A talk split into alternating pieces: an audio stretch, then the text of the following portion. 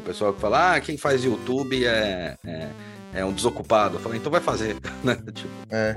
vai tomar no Tem- cu. Faz lá você então, pô. Hum. É, faz lá você, né? Então, YouTubers ganham acho- mó grana aí, galera. você fez design também ou não, cara? Isso que eu fiquei na dúvida. Não, cara, não sou formado em nada. Eu fiz um curso só Irado. de desenvolvimento de jogos, um curso de dois anos, Aham. curso livre mesmo. Ele era, é bem fraquinho hoje, eu olho pra trás e falo, putz, não me arrependo de ter feito, porque eu conheci muita gente lá. Mas é, não é um curso bom, não. Assim, hoje, quando as pessoas me indicam que eu começo por onde? Pô, se a gente tá falando de arte 3D, velho, em casa. Não saia de casa, velho. Senta a bunda no PC e vai estudar, velho. Vai estudar, vai ver uma porra do YouTube, vai treinar É. modelagem, essas porra. Porque a maioria das pessoas que estão nessa área foram assim. Tem gente que fez faculdade, se formou, tipo, Rafael Grassetti, Letícia Uhum. Que são ases aí da, Ases, da arte foda. digital. E, tipo, Uhum. só que não é. Dá pra, dá pra chegar no mesmo nível sem ter uma formação, sabe? Mas É, porque- É autodidata, sabe? Olá, meu nome é Hulk Janelli, eu sou professor universitário, design de produtos, sócio criativo da Atom Studios, youtuber e podcaster. Cara, e hoje eu tô com um cara aqui que, na verdade, ele é irmão de uma aluna minha, né? E ele trabalha com uma área que eu sou extremamente alucinado. Hoje em dia, eu já falei isso milhões de vezes, hoje em dia era bem possível que eu fosse para essa área, né? Eu sou da geração do telejogo, depois teve telejogo, Atari, né? E, e assim por diante fui tendo todos, né? E eu adoro a área de, de design e ele trabalha com duas áreas que eu amo, né? Que é design, que é design de games, né? Que é o é, videogame, resumindo, né? Agora virou design de games, tal, interface tal. E com modelagem 3D, cara, que eu acho do cacete, né? E vamos bater um papo com ele, com o Guile e com o Guila. Ixi, meu, eu, eu fico com o Guile por causa do no Street Fighter, mas é Guila. Ele até falou aí um pouquinho aí que é por causa do, do é, é, Maguilo Gorila. Gorila, né? Cara, achei muito louco isso. E é engraçado como é que surge, né? Esses avatares, assim, esses, esses apelidos. O meu é por causa do Luiz Ferrino, né? Me chamam de Hulk. Ah, o Lu Ferrino, assim, o primeiro Hulk da TV. Muito Primeiro Hulk da TV, cara. Eu sou daquela geração, assim. Eu nasci em 77, né? Então, puta, quando eu tinha uns seis anos, o pessoal olhava e falava assim: Nossa, é parecido, né? Fazer assim, ficar parecido.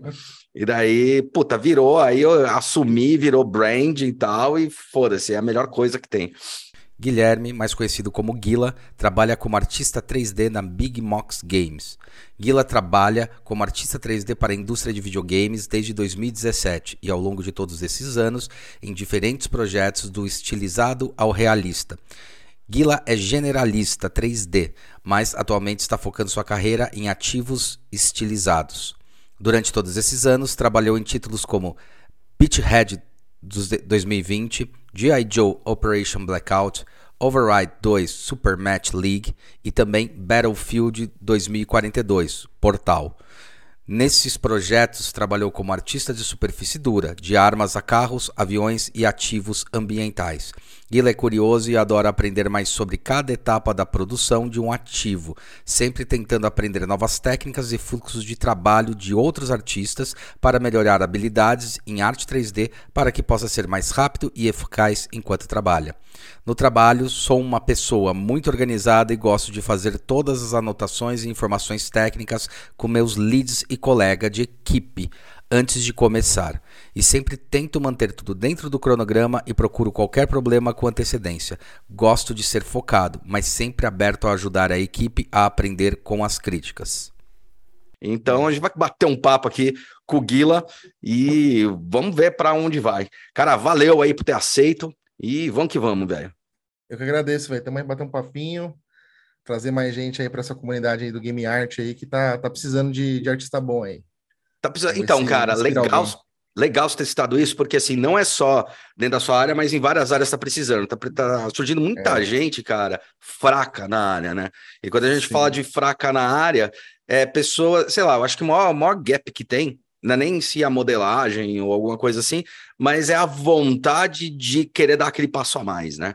Tipo, eu sinto que Também, também. é, tipo, falta nego para modelar, mas se você tem um cara bom, né, que tá afim de aprender, você sabe que o cara senta do lado, faz o primeiro projeto, você vai sofrer com o cara, né? Quando a gente tem, quando a gente tem um funcionário, alguma coisa. Mas, cara, o segundo cara já aprendeu, ele já vai. No terceiro, ele já tá sozinho e, tipo, treinando as habilidades. Acho que falta bastante coisa para andar nisso.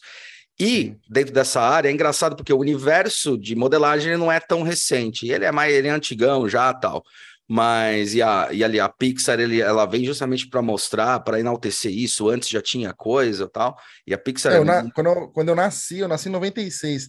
Tava é. lançando o primeiro Toy Story, que para mim é obra-prima. Toy Story lançou o primeiro em 96, velho. Pra mim é uma obra-prima esse filme. Ah, e você fala, caramba, olha o que eles faziam com 3D naquela época, sabe? Mano, é bizarro isso. Insano, cara. O que os ah, caras isso. faziam. Eu lembro, eu fui assistir, eu fiquei assim, idiota, cara. Fiquei. Foi tão louco esse negócio de você falar do, do Toy Story, porque eu vi o Toy Story, fiquei apaixonado, e depois eu descobri que existia, até entrevistei o cara, porque depois eu conheci ele e tal, que fez o Cassiopeia no Brasil, né? Ah, é, um, sim, é um desenho tosco, né? Ele é bem uhum. tosco, os caras não assumem, e os caras fizeram mesmo num programa, agora eu não lembro, que é o programa que vinha de brinde no software que eles tinham, muito tosco. E os caras ralaram. E, e, o, e o, e o, é, o Cassiopeia é anterior, né? Aí deu uma merda tal, e depois ele foi lançado depois, né? É, isso uhum. daí. Mas eu lembro que eu vi Toy Story, cara, fiquei. Eu já conhecia a Pixar, né? Principalmente a luminariazinha, né? Os curtas que tinha a luminariazinha, o Tiny Toy, que aliás o Toy Story começou com essa história do Tiny Toy e tal, né? E puta, cara, falei, nossa, que do caralho, que legal. Eu tava entrando na faculdade, né, cara? Você tava nascendo, eu tava entrando na faculdade. E aí, muito louco como são, como, como é o impacto, é, né? Gerações diferentes. Não, não, e o impacto, cara, é o mesmo impacto. Isso que eu acho muito louco, tá ligado? É. Por mais que seja geração diferente. Então aí eu virei, cara, falei, caralho, meu, isso aí é muito legal, 3D e tal. E aí eu descobri o Cassiopeia, lançou em 96, eu descobri o Cassiopeia lá em 98. Já tava na faculdade um ano, ano e pouco. E na faculdade não era muito normal, aliás, não era nem um pouco normal aprender 3D. A gente aprendia no máximo 3D Studio Max um momento lá. E eu lembro que eu olhei e falei, caralho, meu mundo do caralho, eu acho legal 3D, puta, queria muito aprender, queria muito fazer. Até modelei umas coisas no 3D Max, que era ainda em DOS e tal. Aí eu fiquei sabendo Cassiopeia, falei, mano, dá pra trabalhar com isso no Brasil? Puta, aí eu mergulhei de cabeça, tá ligado? Aí eu falei, vou aprender. Aí comecei a aprender Rhino, Solid, comecei a ir para esses lados que eu fui mais pro lado técnico que eu gostava mais.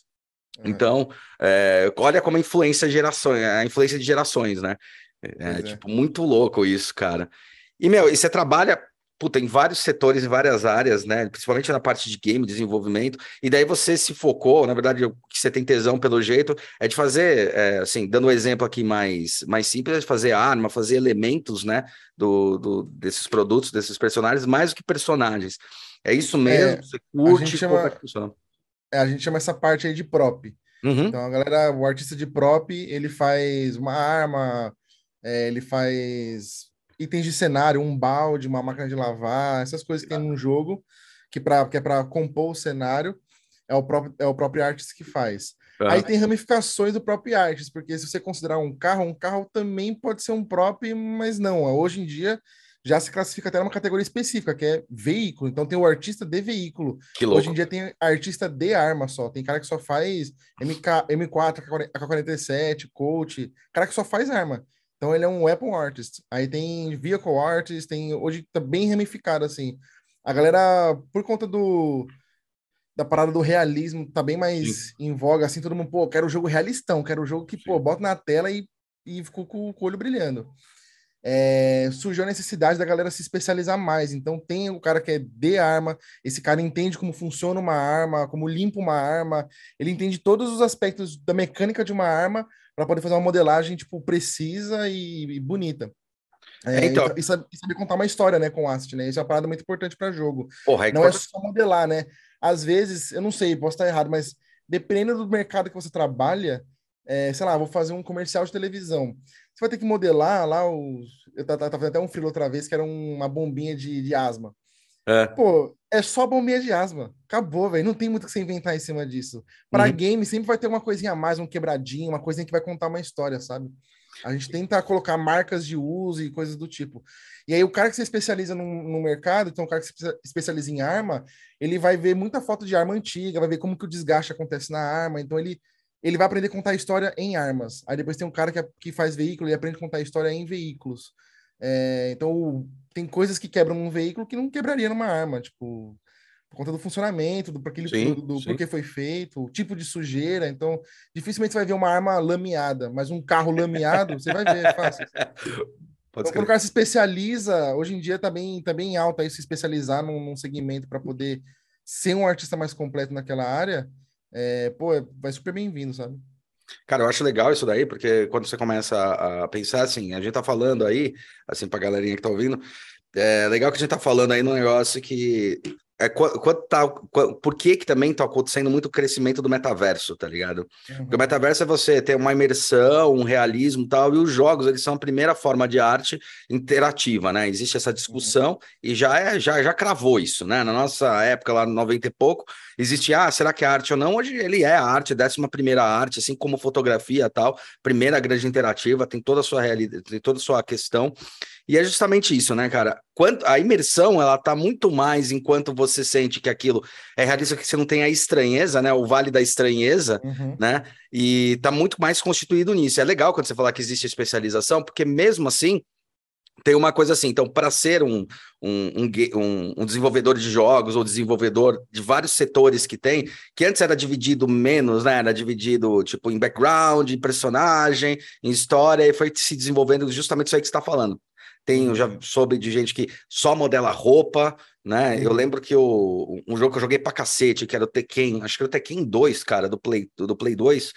Ele Tekken 2 ou 3, que, meu, eu fiquei sabendo assim, tinha um cara para desenvolver cada personagem, tinha um modelador para cada personagem, porque cada personagem tinha um estilo de luta e tinha um tipo de musculatura que tinha que ser feita para cada tipo de personagem para funcionar. Porque é o primeiro que teve 3D. Aí tinha uma galera que só fazia o background disso daí, e tinha uma galera que estava especializada só nas roupas e pintura, essa pintura digital e tal, né? Então isso é muito uhum. legal. E quando você vai falando sobre esse desenvolvimento, é bem isso daí, né? Mas todos partem de uma base, né? Tipo, se você quer tornar algo mais realista, verossímil, você tem que fazer a observação, tem que entender, uhum. tem que fazer uma puta imersão, um puta estudo. Então, assim, não é só modelar muito bem, é saber o que está modelando, né? É uma coisa que a gente. Uh, eu brinco muito em. Brinco não, falo para coisa 3D. Você quer um render realista? A primeira coisa é entender como se fabrica aquele objeto. Se ele vai ser injetado, ele tem características de injetado. Se ele vai ser metal, ele tem características de metal. Não adianta você fazer uma coisa, falar isso aqui é esse metal, e na hora que renderiza metal, você fala, pô, meu, como em metal, né? Isso aí tá parecendo uma pintura num plástico, porque é. a forma do objeto, a coisa do objeto não permite que o metal. Uma luz, uma luz se comporta nele. Exatamente. Né? Isso é muito é. louco. E dentro dessa, dessa jornada do, do da, da, modelagem 3D e tal, cara, que eu acho, porra, foda pra caralho, tem a questão disso aí que você estava falando, da fotografia. Como é que a luz vai se comportar, como é que a superfície se comporta. E uma coisa que, na verdade, você já matou a, a, a minha charada aqui do que eu ia perguntar, mas só para para chancelar isso daí. Cara, uhum. você estuda tudo tal, e na hora que você vai modelar, você tem que modelar. Ou, ou por exemplo, você, o que, que você curte? É a arma? Qual que você curte? Porque eu vi que você participou do 42 também, né? 2042. O... Isso, é o Battlefield, Battlefield 2042, é, isso. É. Cara, eu, eu comecei modelando coisa estilizada. Comecei modelando asset mais cartoon e tal. Tipo Borderlands, assim. É, uma banda que eu curtia bastante. Borderlands, Darksiders, eu sou muito fã. Tem até tatuagem de Darksiders aqui no braço. Ah, cara! e, e vou fazer mais uma, inclusive. Irado. E, tipo, eu curto muito esse estilo, assim. E só que, na época, eu tinha um entendimento, talvez um pouco errado, de que o realista ia vender um pouco mais, assim, eu ia conseguir um emprego mais fácil. De fato, até que foi, no uhum. meu caso. Mas hoje em dia já não tem mais muito isso, porque você tem, por exemplo, a Pulga, que é uma empresa aqui de Pernambuco, que é uma outsource especializada em arte estilizada. Uhum. Então, hoje, se você quer fazer Legal. só arte estilizada, você pode. Você não precisa ter esse medo de, pô, será que eu vou ficar desempregado? Não, velho. Hoje em dia tem um mercado grande para isso, sabe? Até o realismo, assim, tem dado uma caída para dar espaço um pouquinho para estilizado, sabe? Porque cansa muito também. Você só vê o jogo realista, realista, realista. Uma hora cansa, então tem que ter um respirozinho. É... é... tem um jogo brasileiro que eu adoro, que é o, o Horizon, o Horizon, o Horizon, Horizon Chase Tour, Horizon, Horizon Chase Tour, cara. É, é sensacional, bom, velho. É tudo estilizado. Da Quiris. É bom. É da Quiris, cara. Puta é. que jogo bom, velho. É bom pra caralho mesmo. E agora saiu a expansão do Senna, né? Do... Puta, já joguei, já zerei ela, cara. Meu, muito foda, cara. Muito, muito foda. Bom, e, meu, e, para... e assim, eu sou da, da geração do Mega, tá? Eu lembro quando lançou o, o, o Super Monaco GP.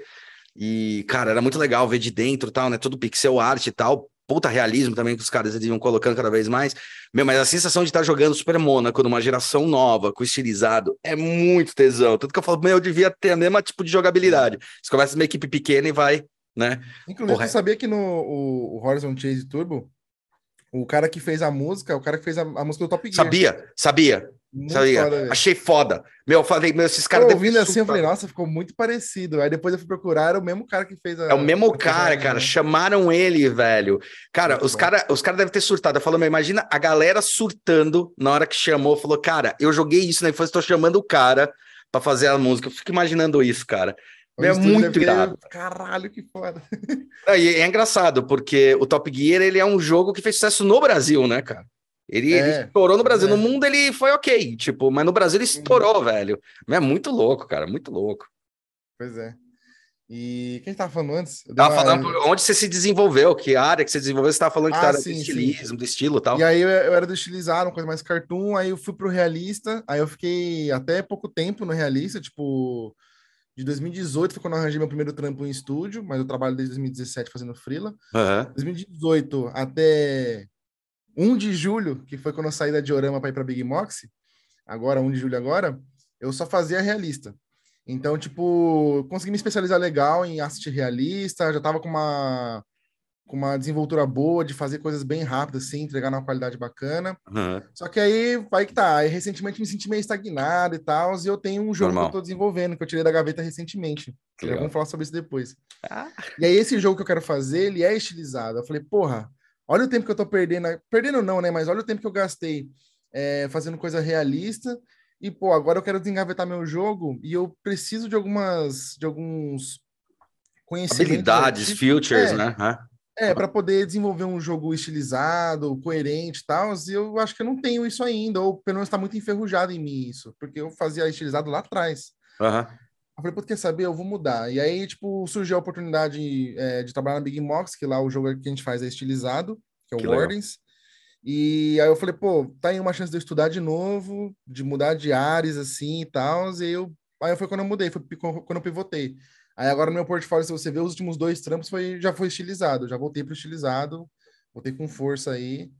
E às vezes dá, dá saudade de fazer uma parada realista, assim. Eu gostava muito de arma e veículo. Inclusive, antes de mudar para estilizado, eu ia, eu ia focar o meu portfólio só em veículo. Tá. Então, eu, eu tenho alguns modelos que eu comecei a fazer que... Mas veículo tipo. É, moto, carro, avião, barco... ou, ou, ou Realista. realista? realista. Na realista que eu digo é veículo. Não é realista, né? Todos são realistas. É veículo factível que existe ou veículos imaginários, Sim, tipo sim, de naves e coisas assim. É, eu, eu ia começar por veículos da Segunda Guerra Mundial, que eu curto pra caramba esse período. Irado. E aí depois ia pra Guerra Fria, e aí ia ter veículo também, alguns aviões e tal, da Guerra Fria, que é, que é maneiro. E algumas coisas mais atuais, assim. Eu piro em Flight Simulator, eu jogo pra caramba Flight Simulator. Então, Tá. tipo, avião também é uma parada que eu. Eu sempre fico namorando um avião ou outro assim, pra modelar e tal, mas eu deixava meio que de lado, assim, porque é bem treta, assim. A galera de aviação enche o saco, velho. É, se tu errar um negocinho, os caras, pô, velho, faltou o negocinho ali, ó. Beleza, velho. Só que isso é pra game, é- tem outra finalidade, calma lá, né? É, então, né?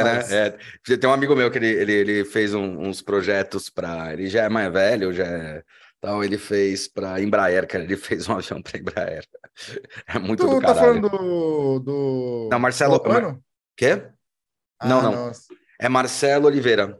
Não, ele, ele, ele é meio escondidinho. Ele é um dos caras que eu brigo pra caramba. Ele é muito bom. Cara, ele me ensinou a modelar. O cara tem 50 e poucos anos. Ele me ensinou a modelar. Caraca, Tá ligado?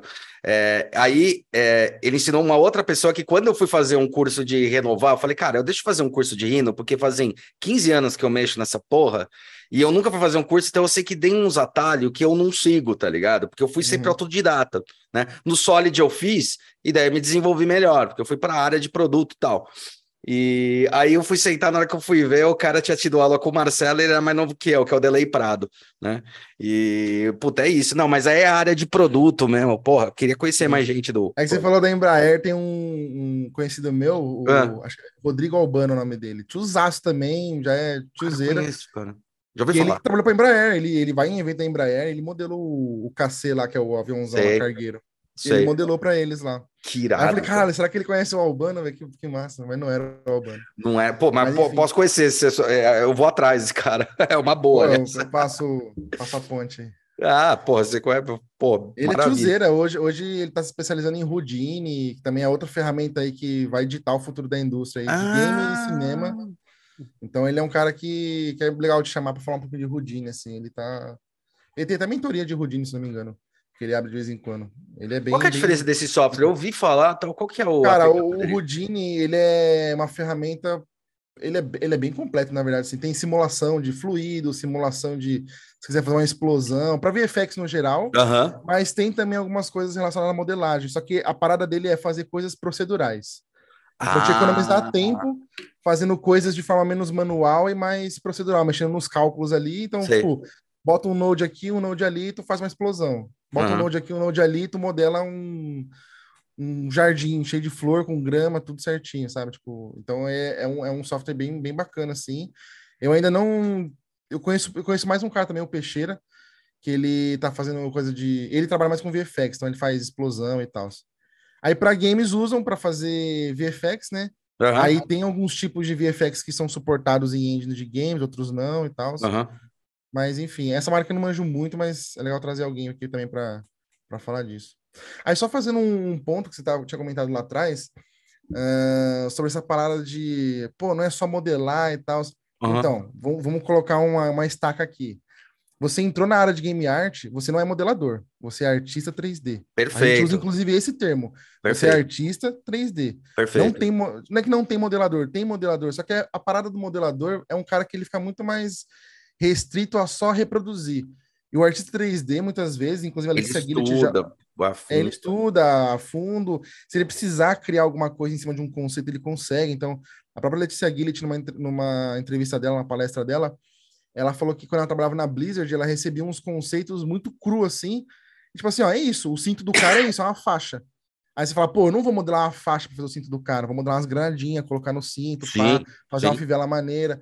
Então, tipo, e também na, na Diorama, quando eu trabalhei na Diorama, tinha muito disso, do cara falar assim, ó, eu quero essa geladeira aqui. Aí ele manda uma geladeira retrô, Aham. uma geladeira, tipo, ele manda uma, uma geladeira nos 50 e uma nos 80. Aí você fala, cara, o que que ele quer, velho?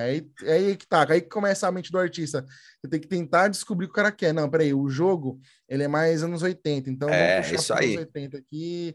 E, tipo, criar em cima daquilo, porque a gente não pode usar algumas, alguns modelos, a gente não pode fazer exatamente igual é na realidade. Sim, porque senão você tem que pagar direitos autorais, é. uma porra de coisa, normal. Então tem que dar uma mudadinha. E aí que entra o artista, sabe? O cara que tem essa habilidade de, de criar em cima de, de um concept, de, de alguma coisa, de uma referência. E, pô, acontece bastante de a gente receber só foto. E só Porra, uma velho. foto. É, Tá porra, velho, é, é, isso é briefing de qualquer cliente. Eles filho da É. puta. É isso, aí você você tem É que isso aí, mergulhar. né? É isso aí mesmo, é isso aí mesmo. É foda, tem que Então, torcer. né, nessa área de game art, você é artista 3D, velho. Artista E 3D. Ponto, acabou, velho. O cara que é só modelador, tipo, eu pelo menos eu falo por mim assim, eu quero ab- abrir meu estúdio um dia tal, eu nunca vou contratar um cara que é só modelador, velho. Eu quero um cara que saiba criar, um cara que me, me dê solução, não que me, me arranje problema. E aí a gente está discutindo muito isso nas faculdades, né? Que quando eu vou dar aula, o pessoal fica falando sobre emprego, sobre coisas. Eu falo, cara, é assim, ó, a faculdade ela serve para uma coisa, tá ligado? Você não é obrigado a fazer para se tornar alguém. Mas a Uhum. faculdade ela serve para acelerar processos, né? Se você não tiver uma mentalidade, você quer trabalhar em alguma área, beleza. Entenda que para trabalhar nessa área, para fazer qualquer coisa, você tem que mostrar qual que é o. É mais importante você mostrar qual a sua linha de raciocínio do que mostrar se você. Quando tem gente que quer fazer 3D, você quer fazer um, se faz um 3D bom. Porque um render de uma imagem no 3D bom, foda-se, muita gente pode conseguir, mas eu quero saber como é que você chegou lá. Então, eu já contratei, eu conheço vários estúdios que já contrataram assim, cara, tua linha de raciocínio encaixa muito com o que a gente quer, entendeu? Essa coisa de você desenvolver o hard skill é mais um mês você chega onde a gente quer. Então, Uhum. bicho, é Tu se aprende na empresa também, né? É. Ah. Aprende ali na prática. É, você aprende na prática, cara, é foda. Eu, eu falo, velho, hoje em dia a indústria, eu falo pelos estudos que eu trabalhei, assim, quando eles re- reclamavam de alguém que era meio, tava meio cru ainda e tal, é porque a galera quer o cara que faz arroz com feijão bem feito, sabe? Uhum. Você faz arroz com feijão bem feito, beleza, velho. Você não precisa ser o pica das galáxias da, da, da arte, ser um cara que o portfólio é só só tiro atrás de tiro, assim, só lapada atrás de lapada. Não. Você pode ser um cara com iniciante, mas se você sabe os processos, tudo, tudo que envolve a produção de um asset para um jogo, e você faz bem feitinho todas as etapas, cara, você já tá na o frente na- de 70% da, É. da galera, velho. É, é, é que é saber. Tem uma essa- galera muito crua, muito crua mesmo, É. velho. Chega a me dar um negócio assim, às vezes que eu, fico- eu me dá agonia, velho. Eu falo, gente, isso aqui, velho, Tipo, em cinco minutos você dá um Google, você, você aprende isso, velho. É, é. Nessa, pode escrever. Ah, porra, quanto, quanto eu já recebi de projeto que o cara, ah, eu quero que desenhe isso. Fala, você tem alguma proporção? Tem alguma coisa? Não, tenho. Eu, ah, foda-se. Eu, eu, eu, eu, descrevo um, um, desses, cara, que faz pouco tempo, né? Quando eu, quando eu fiz do Homem-Formiga da Vespa, que fiz o, o balde capacete, capacete do, do, do Homem-Formiga, e daí os caras mandaram, e daí eles falaram: Ó, oh, meu, tem que fazer aí o capacete do Homem-Formiga. Lá a agência mandou e eu faço desenvolvimento para produção.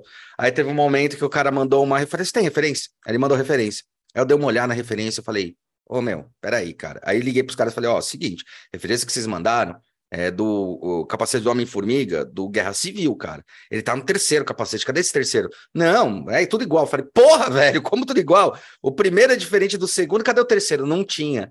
Mano, eu peguei o, o... Eles não tinham a referência, deu uma raiva. Aí eu peguei o trailer do, do filme Homem-Formiga e Vespa, fui pausando e fui ajustando o balde em cima do coisa. Fui ajustando o capacete em cima pra chegar, porque eu sabia que tinha uma diferença. E é isso, né? Quando você faz uma imersão para tentar entender o que, que acontece, é, para poder é, realmente ser mais assertivo. Porque afinal, quem consome vai vai ter noção disso. E você é. chegou num ponto, cara, que eu achei legal, você estava falando que desenvolve esses tipos de, de coisa. Eu lembro que é, a gente tem aí, né, desde a indústria do game, você tem um negócio assim que você, você cria a versão Gold, né? A versão Gold que às vezes são apresentadas realmente, não sei nem se chama mais versão Gold, mas eu conheci lá atrás com versão Gold. Desenvolve um puta fudidão, o, o game mesmo, igual aconteceu com o Cyberpunk, né? Uhum. 2077, que os caras mostravam só as gameplay no, no, so, no hardware dos caras lá tal, e depois você dá uns downgrades em algumas coisas para poder aplicar, né? É, uhum. E eu lembro que, assim, a de, nas primeiras gerações lá de videogame 3D, né? Vamos começar a falar 64, o mesmo Play mesmo, o Gran Turismo, que seguiu todas as coisas. Eu lembro que você tinha o jogo e daí, por causa da capacidade de hardware, você modelava só o shell e daí você modelava aquilo que podia ser visto. Hoje em dia, cara, você tem que modelar micro detalhes dessa estrutura toda. E não é só a modelagem, como você falou é, você tem que modelar as partes móveis de acordo com o que tem, se elas vão funcionar não, ou não. A minha curiosidade é o seguinte, dentro dessa área. Uhum. Você, nesse momento que você modela essas partes móveis, você também fica incumbido de, na hora que termina o arquivo, né? né quando você faz a arte gráfica disso daí, vamos falar assim ao invés de modelar, porque não é modelador, caralho, é artista gráfico, né? Artista 3D. Aí, é, beleza? Então, quando você faz a arte disso daí, quando você faz tudo isso daí, quando você entrega o arquivo, para os caras, você entrega também com esses mapeamentos de movimentação até o limite que ele tem que movimentar, porque assim, imagina você está fazendo uma arma, o cara vai uhum. fazer a animação dessa porra, vai fazer o, o sistema de animação disso daí para mostrar que mexeu, tal, recarregou. Ele está falando sobre toda essa delicadeza de Agora, o cara ele pode errar, ele pode fazer puxar mais, puxar menos. Como é que você determina essa limitação? Você entrega o arquivo já com, com igual quando tem movimentação, a gente fala dos bones, né? Você entrega com isso, não entrega? Como é que funciona isso? Eu sempre tive curiosidade, cara. É, eu não nunca precisei entregar algo com rigging, né? Com bônus e tal. Uh, eu tento sempre ficar o mais fiel possível. É... Eu tento ser o mais preciso possível. Porque se eu entregar o meu, meu modelo, tá, tá bem preciso, a, o tamanho das coisas, o quanto o cara vai deslizar, aí é com o cara da animação. Se ele errar, tipo, eu não, eu não tenho nada a ver com isso, sabe? Eu fazendo a parada é, bem, bem, bem precisa com a minha referência. É, quando a gente vai modelar a arma, a gente, pô, vai em site de, de leilão, pega referência de tamanho, de tudo. Você já tem então, lista assim, de tiro para testar, para entender o impacto de, né? É. É muito difícil a gente errar o modelo, o artista 3D errar nesse ponto é muito difícil, assim, sabe? A gente faz, tenta fazer o mais preciso possível, porque aí não tem como o cara da animação avacalhar, sabe? Aí não tem como ele avacalhar. É, vai ter algumas, alguns, algumas coisinhas que são bem peculiares, por exemplo, a arma que tem tambor, por exemplo, que... Uhum.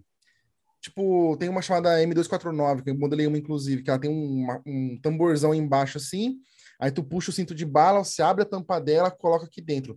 Quando você abre a tampa dela, ela tem uma série de mecanismos assim em cima que usa para empurrar a bala ou para frente ou para baixo, porque ela também aceita tambor ou pente. Ela aceita dois, ah, dois tipos de, de ah, munição. Tá, tá. Então, tipo, esse mecanismo, se o cara for animar, já tá preciso. Mas como na hora que ele fecha a tampa, tu não vê esse mecanismo. Então, quando abre a tampa, legal, é o, visual do mecanismo ali é bonito, então você pode modelar só uma parada parecida, mas na hora que fecha, foda-se. Agora, o encaixe, o caminho que o cinto de bala tem que fazer até entrar na câmera tem que estar tá certinho, tem que estar. Tá, tipo, não pode o buraco da. Já aconteceu isso, às vezes, do buraco da, da câmera de bala tá um pouco menor que a bala. Então a bala ela entra atravessando, ela entra tipo igual Sim, fantasma, igual a assim, né? espada né? do, do cara lá do Witcher, né? Que atravessa é, a bainha.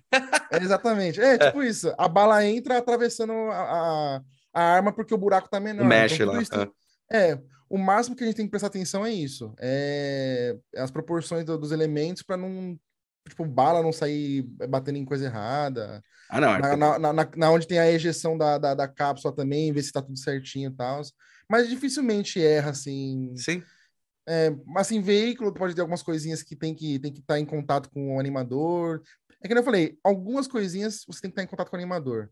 Uhum. Mas trabalhando em outsource não é possível, porque às vezes o animador é lá, é in-house, não é. Sim, sim, sim. Então você manda o modelo, se tiver que alterar alguma coisa, eles alteram. Mas isso aí, quem já pega esses errinhos aí é o, é o outsource manager, o cara que recebe o modelo lá. O tá. cliente que recebe o modelo lá. Aí ele já vê, dá uma testadinha ali, a gente já separa as peças. Então, sei lá, tô fazendo uma Glock, a, a parte do ferrolho do carrinho lá que vai para trás. Ele já pega, a gente já deixa separado, com o pivô certinho. Então ele vai, move para trás, move para frente tal, vê se tá tudo certinho. Se o pente encaixa certinho no buraco, que às vezes o buraco fica menor ou maior, então se o pente encaixa certinho no buraco, eles dão uma verificada nisso aí, mas dificilmente a gente erra algo que vai influenciar na animação, assim. Se você modelar de uma forma precisa, dificilmente isso acontece. Então, hoje em dia a gente tem um puta realismo da, das coisas e alguma, alguma. Mas ainda a gente não consegue ter um realismo total, realismo total no sentido de conseguir fazer tudo. Você tem ainda um procedural que demora, você tem que renderizar em, em realidade. Como é que você toma a decisão e como é que os caras te passam a decisão de tipo, olha, vamos dizer, o veículo que você estava comentando. Cara, vai ter vários momentos que eu vou ter que abrir a tampa desse, desse coisa e você vai ter que desenvolver um motor. Mas, sei lá, porta-mala, não preciso desenvolver muito, então não precisa colocar, vamos dizer, o step ou alguma coisa assim. Eles passam uhum. esses feedbacks ou realmente você vai modelar tudo? Se o cara precisar abrir, ele abriu. Se não precisar, não abriu. Como é que você toma essa Porque isso é tempo de. É horas de, de máquina, né? Horas uhum. de estudo máquina, não só máquina, né? Horas de estudo. Ah, uhum. se eu tenho que fazer tudo fechado, né, não precisa de nenhuma animação, é um pouco menos, é, é um pouco menor o tempo de observação, porque não precisa ficar abrindo e vendo atrás. Essas decisões são tomadas quando, em que momento, são passadas para você ou fudeu mesmo, faz tudo e foda-se? É, trabalhando com outsourcing, os estudos que a gente trabalha não é um estudo que começou ontem, né, modelar. Sim, sim. Então eles passam uma documentação, todo o asset tem uma documentação. Então tem um o PDF, lá, o DGG lata lá. de li... não, é uma documentação de asset mesmo. Então tem lá, ah, lata de lixo. Então ele faz um documento para lata de lixo. Então ele fala assim, aí tem documentos que são mais completos, outros são menos completos. Então, sei lá, um documento completo, ele fala, ó, lata de lixo, a referência é essa, então ele manda a foto. Se ele manda mais de uma foto, você vê que é bem parecido os modelos ali, aí fica legal para você criar em cima daquilo. Aí ele fala, às vezes, por exemplo, quantidade de polígonos que precisa ter, porque eles fazem já um pré-cálculo de quanto aquela cena vai ter que ter de polígono ali. Perfeito. Então, eles, algumas coisas eles vão, ah, tá, isso aqui não, não pode ter mais que tantos polígonos. Uhum. Então, ele já bota lá também poligonagem. É, o tamanho da textura, se vai ser em 4K, 2K, 1K. É... Textura você também porrada... texturiza, você também entrega tudo texturizado para ele. Sim. Caralho. ué, o Artista 3D ele faz, para game, ele faz o começo ao final. Caralho. Ele faz block, high poly, retopo, V, bake e textura. Caralho, que irado. A gente só não faz render porque. Render não precisa. assim, é, não precisa. é, vai pro jogo, é mais pra então, no jogo, tá no jogo. É, é, é. Às vezes é só pra, a gente não print, às vezes assim, um print mais bonitinho para mandar pro cliente para ele ter uma visualização maneira ali no, no board ali do projeto. Uhum. Mas é isso, eles mandam uma documentação. Aí tem documentações que são mais uh, cruas, cruas, assim, né? Aí fica muito aberto, mas esse tipo de coisa, ah, vai abrir o porta-mala, são coisas que eles têm a noção de que, pô, velho, se eu não avisar isso pro cara, eu, eu vou me ferrar lá na frente. Então, já vamos ver aqui, ah, vai abrir o porta-mala? Vai, beleza, já bota na documentação. Ah, vai precisar fazer tal coisa? Vai, já bota na documentação. O carro vai precisar ter interior? Vai, então já bota na documentação. O interior precisa ser bem, bem, bem, bem detalhado ou não? Ah, precisa ser. O cara vai entrar dentro do carro. Se ele não for entrar dentro do carro, vai fazer um, interior mais simples. Uhum. Então, tudo isso eles mandam na documentação falando de outsourcing, né? Em estúdio é, também tem isso, mas eu acredito que é mais. Vai ser um pouco mais boca a boca, você tem mais contato com, com cara de animação, você tem. A troca de informação é melhor, assim, quando é tudo, in, tudo in-house, né? Uhum. É, mas de qualquer forma, também tem documentação. Tem pelo menos um board do projeto, do, do asset, onde vai ter todas as informações dele lá, o que ele precisa ter e tal. É, colisão também, a gente tem que configurar colisão, Pode LOD. Massa, Nossa, nossa, LOD, é um. LOD e colisão é duas, duas etapas chatas, assim. Como é que é o outro? Lote? LOD e colisão. LOD é o level of detail. Basicamente, você faz um tá, carro. tá, tá, tá. Aí, tu, se você se distan- distancia do carro, você não precisa ver tanto detalhe. Então, você vai limpando a malha do carro. Então, você faz várias malhas, uma mais leve que a outra. E aí, no jogo, você configura isso para quando você vai se afastando desse objeto, vai ele vai substituindo. substituindo a malha por uma mais leve. É, Por isso que dá aqueles bugs de sumir de repente do nada, né? é exatamente. É isso mesmo. É o LOD, é o LOD zero, não. É o LOD maior. Porque o LOD ele começa no zero, na verdade, né? É. O LOD, o LOD mais pesado ele é o zero, aí depois o mais leve é o um, dois e assim por, por diante. Aí, sei lá, no LOD 5 ele tá um triângulo, assim. A lata de lixo vira um triângulo. É, Normal, o, o- eu lembro que jogando, um que dava esses bugs bizarro, cara, era o Days Gone, né? Tinha um momento que dava um Sim, pau sim. bizarro que você chegava perto, cara, ele tava todo poligonal, assim, tipo, como se estivesse vindo ali da puta que eu pariu, tá ligado? Fala, meu, que merda é essa, cara? Aí o chão não renderizava, você caía pelo chão, deu um pau grotesco. Pô, Eles eu já vi arrumaram. um- Eu já vi um vídeo que o LOD da moto dele tava tão. Tava tão. é, Tava o Zoado. LOD mais leve possível, tava tão zoado, parecia a moto do Akira, velho, toda quadradona assim. ligado? Não, cara, uma vez eu, numa, numa, dava um problema num, num certo trecho lá que tinha que caçar, e, cara, você chegava, você vinha de longe e tal, aí você chegava, cara, todos os, ca- os carros, eles não estavam quadrados, eles estavam com um polígono torto, assim, mas bem quadradão, tá ligado? Aham. Aí você ia chegando pra caverna, e como tava é, em baixa resolução, não tinha piso, cara, então não tinha contato de, de coisa, então você dava, tentava entrar na caverna, se passar pelo buraco, assim, pum, Ah, caía pro infinito. Fala, mano, não dá pra passar. Aí depois eles fizeram atualização, mas é bem. Porque também tem essa história e tem a história de renderizar onde a câmera só tá vendo, né? Pra você não ter que ter, usar cálculo em coisa. Então, são cálculos o tempo todo dessa, É. dessa porra aí. É foda, mano. é, é bem, bem complicadinho. E, Mas é isso. e mapeamento é um negócio legal, né, cara? Porque você pode aplicar algumas ações de brilho, algumas ações dentro do mapa, né? Não precisa Uhum. necessariamente ser do, do é, da luz, né? Hoje em dia eles estão desenvolvendo mais o ray trace e tal, mas, mas tinha muita coisa que era a própria textura que resolvia, né? Sim. É, estilizado tem muito disso, velho. Estilizado, eles tentam deixar o mais leve possível e tem muita coisa que é, é luz bakeada, é luz que Uhum. eles fazem um bake de luz tanto no mapa quanto na- nos próprios objetos, assim, sabe? Então tem muita coisa que é bem fake, assim, e aí a luz Tipo, mesmo que tá ali no o prédio do é luz Spider-Man, né? É. Aí a luz mesmo do projeto é a luz simples, é uma luz, é um solzinho só, foda-se, não tem mais nada, não tem uma tocha com luz. Lógico, tem jogo que tem, mas Sim. eles tentam simplificar o máximo possível, assim, sabe? É, é muito louco essa coisa. Mas você estava comentando o negócio do, do realismo e depois vir para o estilizado. Cara, é, o mais engraçado, é, você vai me corrigir se eu estiver errado, mas o que eu imagino é que para fazer estilizado, você tem que ter a noção do realismo para você saber onde vai estilizar e como vai estilizar. Então, na verdade, quando É. você dá o passo para fazer o realismo e depois volta para estilizado, eu acho que tem uma evolução absurda, né? Sim. É porque o. No, no realismo, você treina muito a percepção de, de, tipo, eu vou olhar para uma superfície, um polímero, e vou ver como é que ele é, como que é o brilho dele, se ele é texturizado com, com bolinha, se ele. Enfim. E o estilizado nada mais é do que a simplificação do real. Sim. Se a gente for para pensar em processo criativo, se a gente for falar, pô, quem foi o primeiro cara que desenvolveu o É, eu, estilizado? até, eu nem falei, Ele falaria não tirou da cabeça, ele tirou do sovaco a parada. Ele É, tirou. Tirou da bunda. É, ele se baseou em alguma coisa, só, Ah. que- só que ele se baseou na própria realidade. Então, o, o estilizado, ele é a simplificação do realismo, sabe? Ou até o exagero do realismo. Tem muito, Sim. muita arte.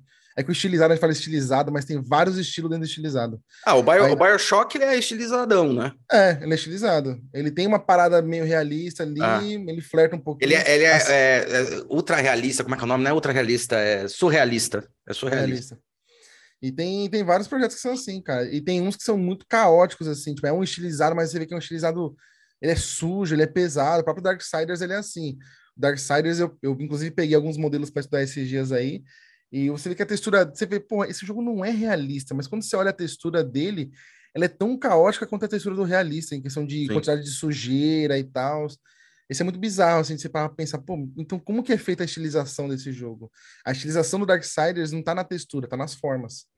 Então, o estilo do John Madureira, que explora muito as formas pontudas, né? Aquela coisa agressiva, uhum. que remete a diabo, remete a inferno e tal, coisas incômodas assim, ele explora esses shapes, assim, sabe?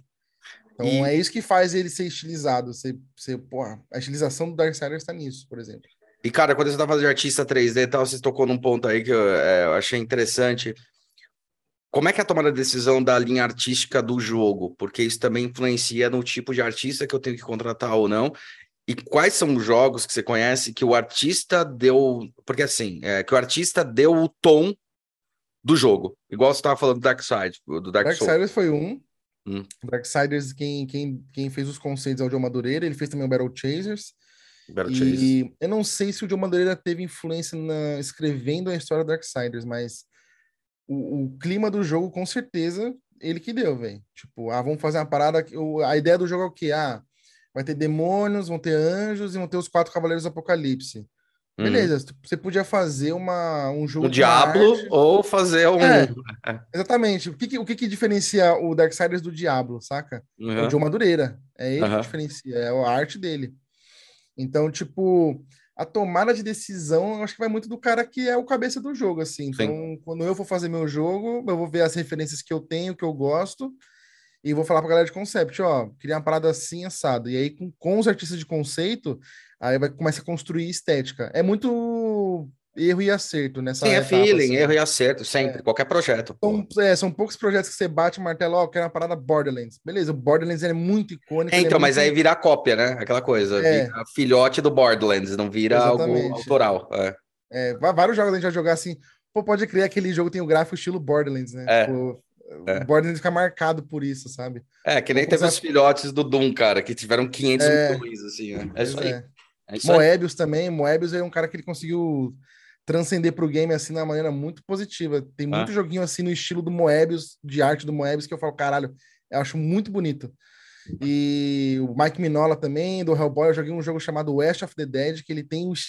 Cara, ele chupinha total o estilo do Mike Minola.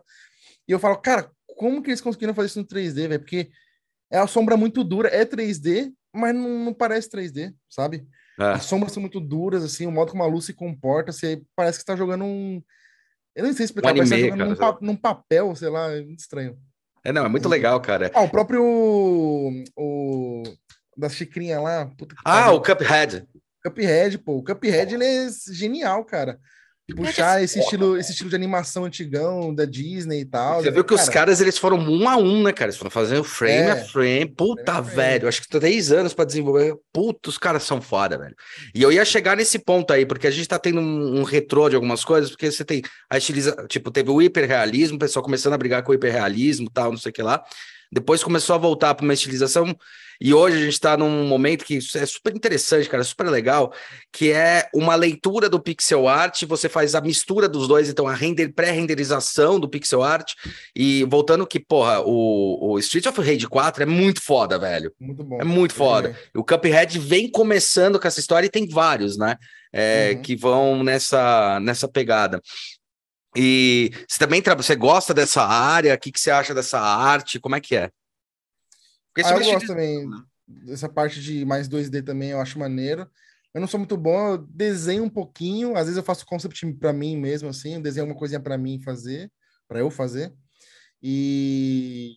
Mas eu, eu, eu, curto, assim, eu acho, eu acho legal. É, não, não tenho muita experiência com, com esse tipo de arte, vou parar meio Cuphead e tal. Um que é legal, que, eu, que brinca bem com 3D, é o Fez.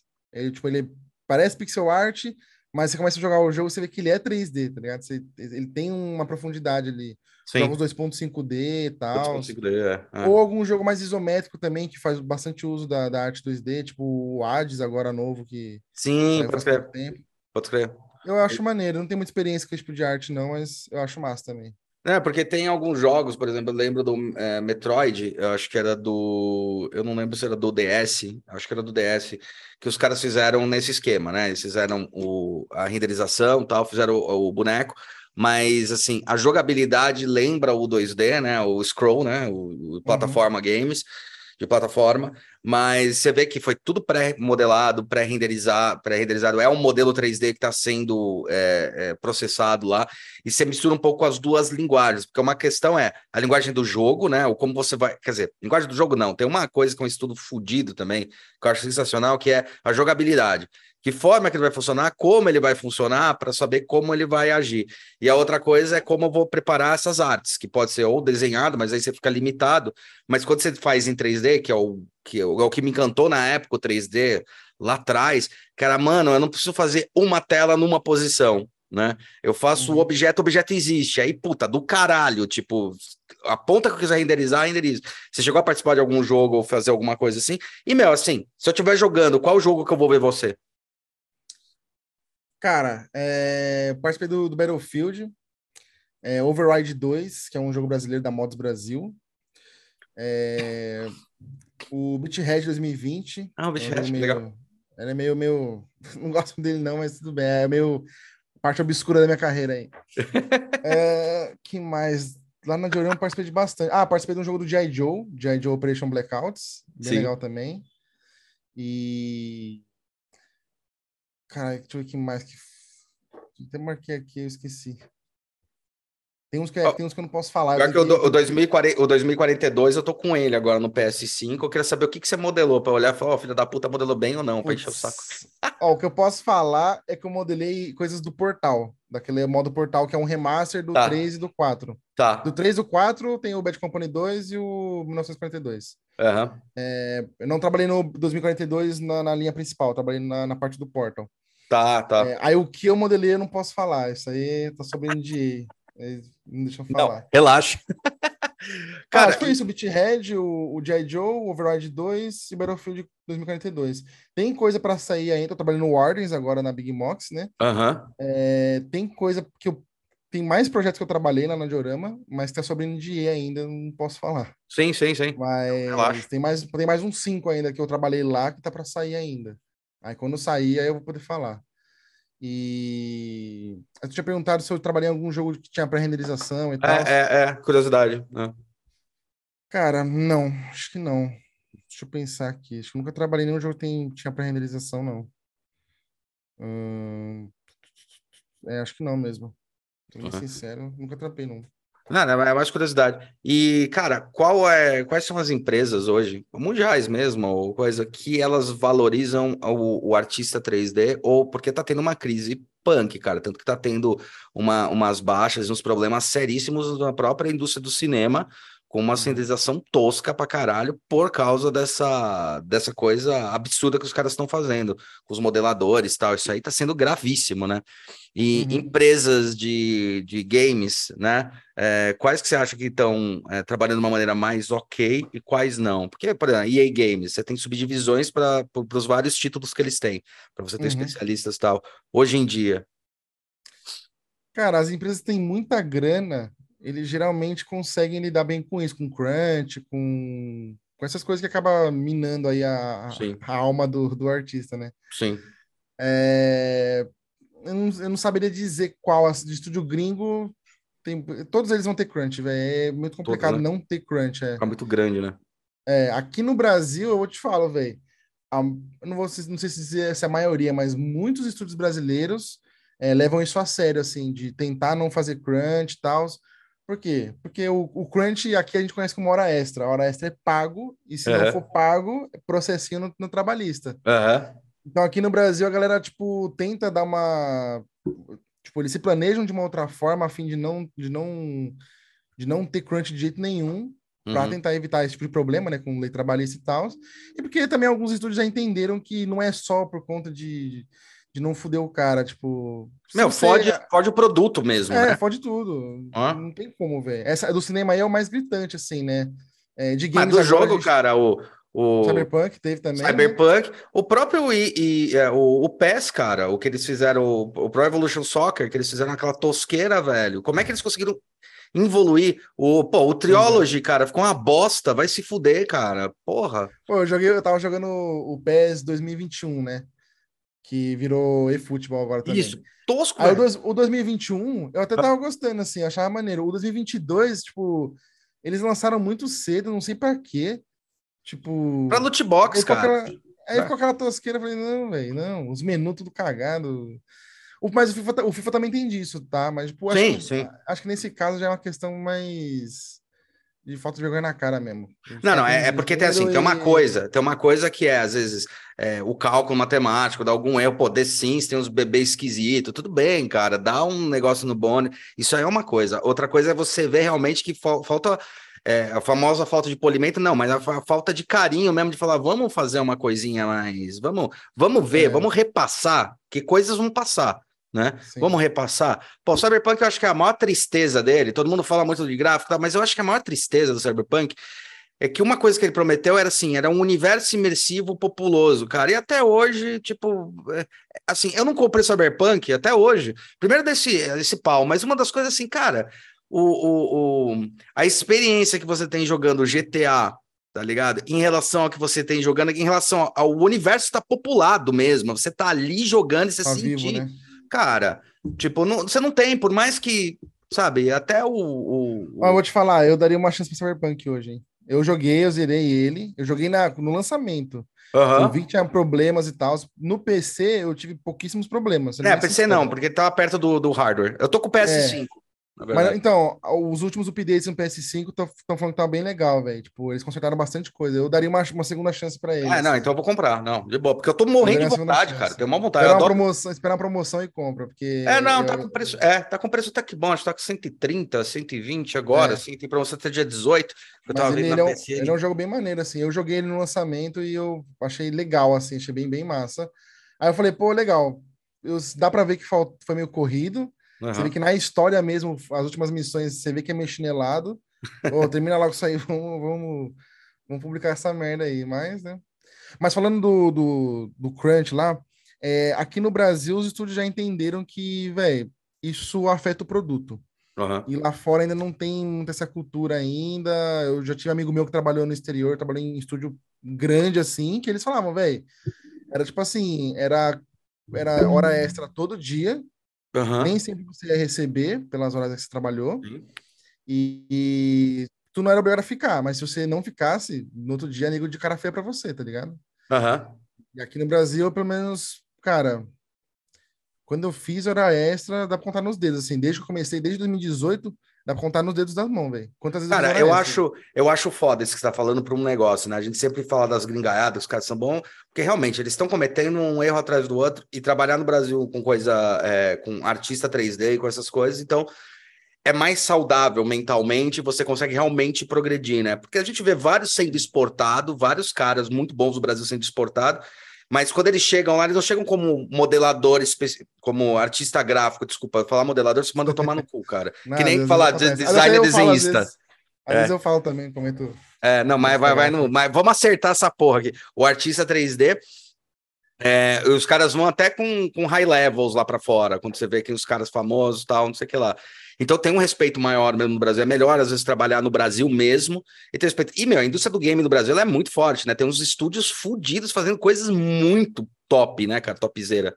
O Uhum. Horizon Zero, o Horizon Zero Dawn, puta, que eu tô na cabeça que eu tô jogando West agora. Aham.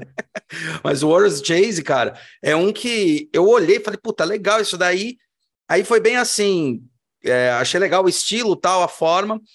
E, mano, quando eu fiquei sabendo que era brasileiro, eu surtei, velho. Foi antes de eu comprar. Tava vendo, eu Uhum. falei, pô, é brasileiro essa merda, mano?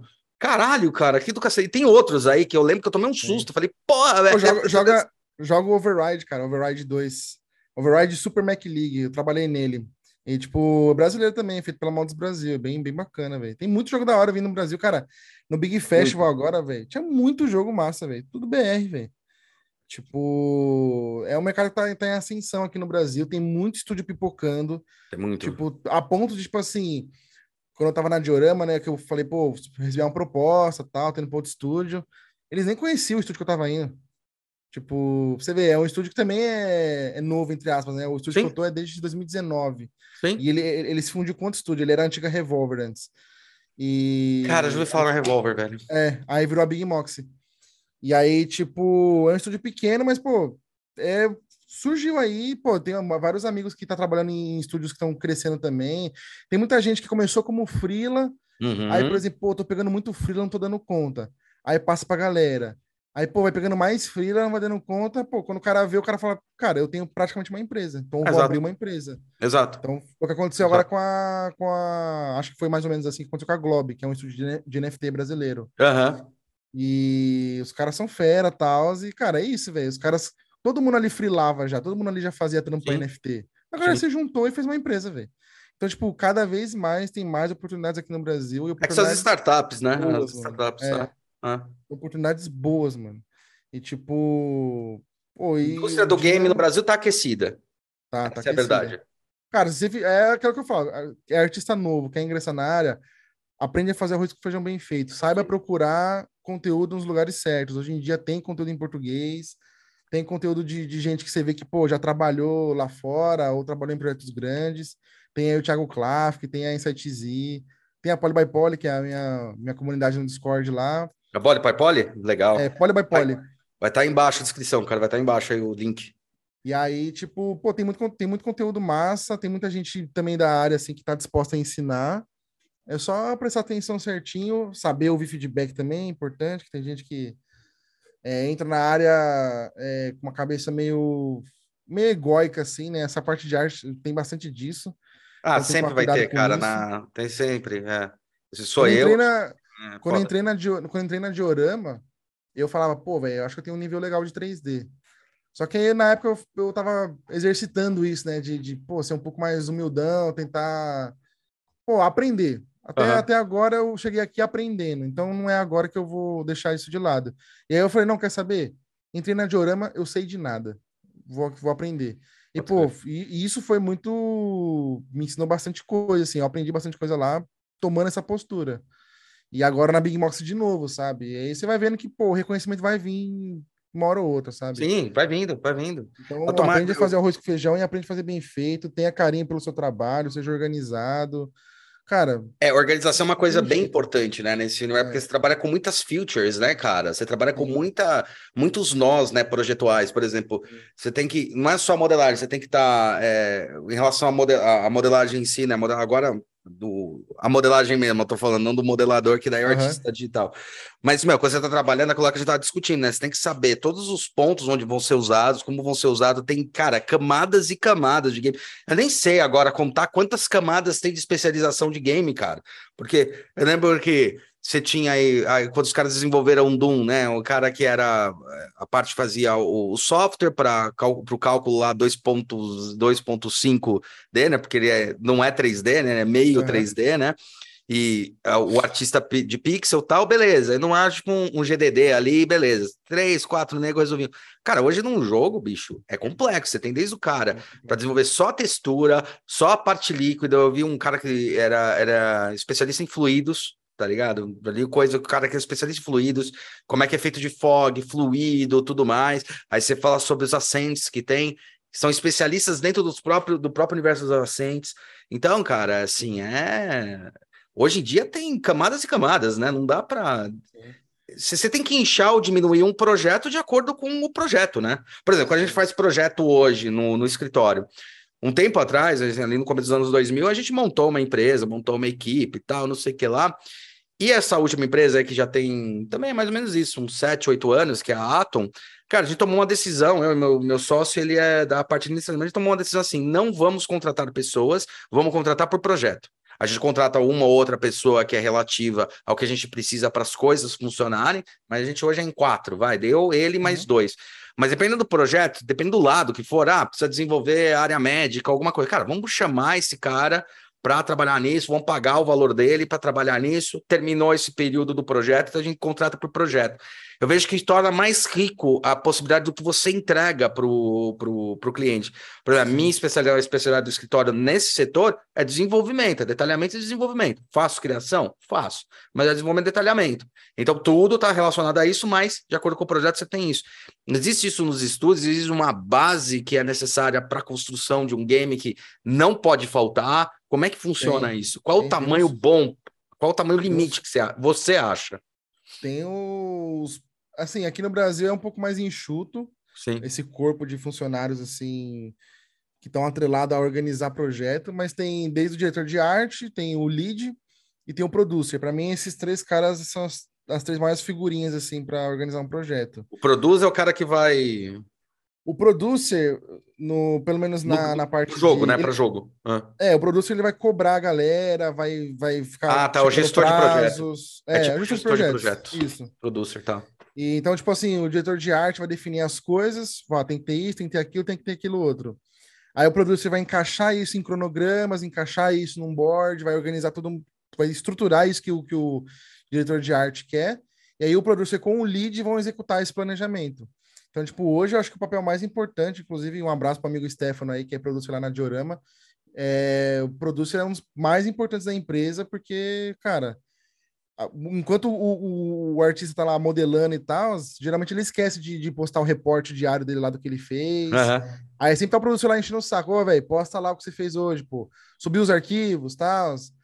E também o producer, no caso de uma outsource, no caso da Diorama, pelo menos, Uhum. era quem fazia a ponte com o cliente. Então era o lead e o producer que conversava, que tinha acesso ao cliente. A gente, como artista, não tinha acesso. A gente não conseguia falar, e aí, fulano, beleza? Pro cliente lá, para para EA, para seja lá quem for. A gente não, não conseguia. Quem Uhum. fazia isso era o producer e o lead. Até Uhum. por uma questão de trato, né? Pô, Sim, se sim. o cara. Pensou se um artista ouve um feedback meio de atravessado assim e vai xingar o cliente, não dá, né? Então é Não. só realmente a galera que, que, que pode ter esse contato aí, só o producer e o lead. E é isso, cara. A organização é, é importante e quem garante a organização é esses caras, lead e producer. São esses dois caras aí. Puta, muito louco, cara. E você se desenvolveu bastante, né, nessa área de, de 3D, muito louco, cara. Meu, a gente deu uma horinha aí, e eu não queria tomar mais seu tempo, e é o tempo do nosso, nosso podcast também. Cara, queria saber se você quer deixar alguma coisa final, quer falar os seus mequetrefe, estuda direito, faz essa porra direito, vai modelar essa merda. Se você tem algum curso que você dá, se tem alguma coisa, faz o seu jabá, negão. Tá, vamos lá. Quero começar falando de um curso que eu tenho lá na Insight Z. Então, quem é assinante lá anual, se não me engano, tem acesso ao curso de próprio para jogo. Vai ter o link aqui embaixo para vocês. Tem, tem a minha comunidade no Discord, tem meu canal na Twitch, que agora deu uma parada, mas eu vou voltar a fazer umas lives de vez em quando. Tem o canal do YouTube, tem o canal do Discord, já falei, né? O canal do Discord lá, a comunidade que a galera entra, posta dúvida lá, todo mundo se ajuda, é uma comunidade bem, bem, bem É aberta a comunidade. É aberta, é aberta. Legal, legal. Vou mandar o link do convite depois. Legal. É, eu também dou mentoria de, de Puta, pra legal. game. Então, Legal. quem, quem, quem já começou a modelar coisa para game aí, já, já, já tem uns assets aí na mão, ou quer dar uma dar aprimorada aí, fala comigo. Tem também no, no, meu ArtStation lá só trampo de, de aluno meu, é, que, que é bem massa, é um trampo bem maneiro, dá para ver a evolução da galera. Que irado, cara. E é isso, cara. Estudem. É uma área que está crescendo bastante. A área de game art está crescendo bastante. Tá precisando de gente. Eu falo, tem empresa aí, velho, que tá quase implorando para Sim. ter alguém. Sim. Tem empresa que tá nesse nível, velho. Tá faltando artista pra caramba, velho. É E, o... cara, não, é- não é uma parada que demora, não, velho. Tipo, se você fizer um plano de estudo bonitinho, em três meses tu tá com um nível bacana pra ser Ah, que contratado legal. por qualquer empresa, velho. Inclusive Pode empresa no exterior.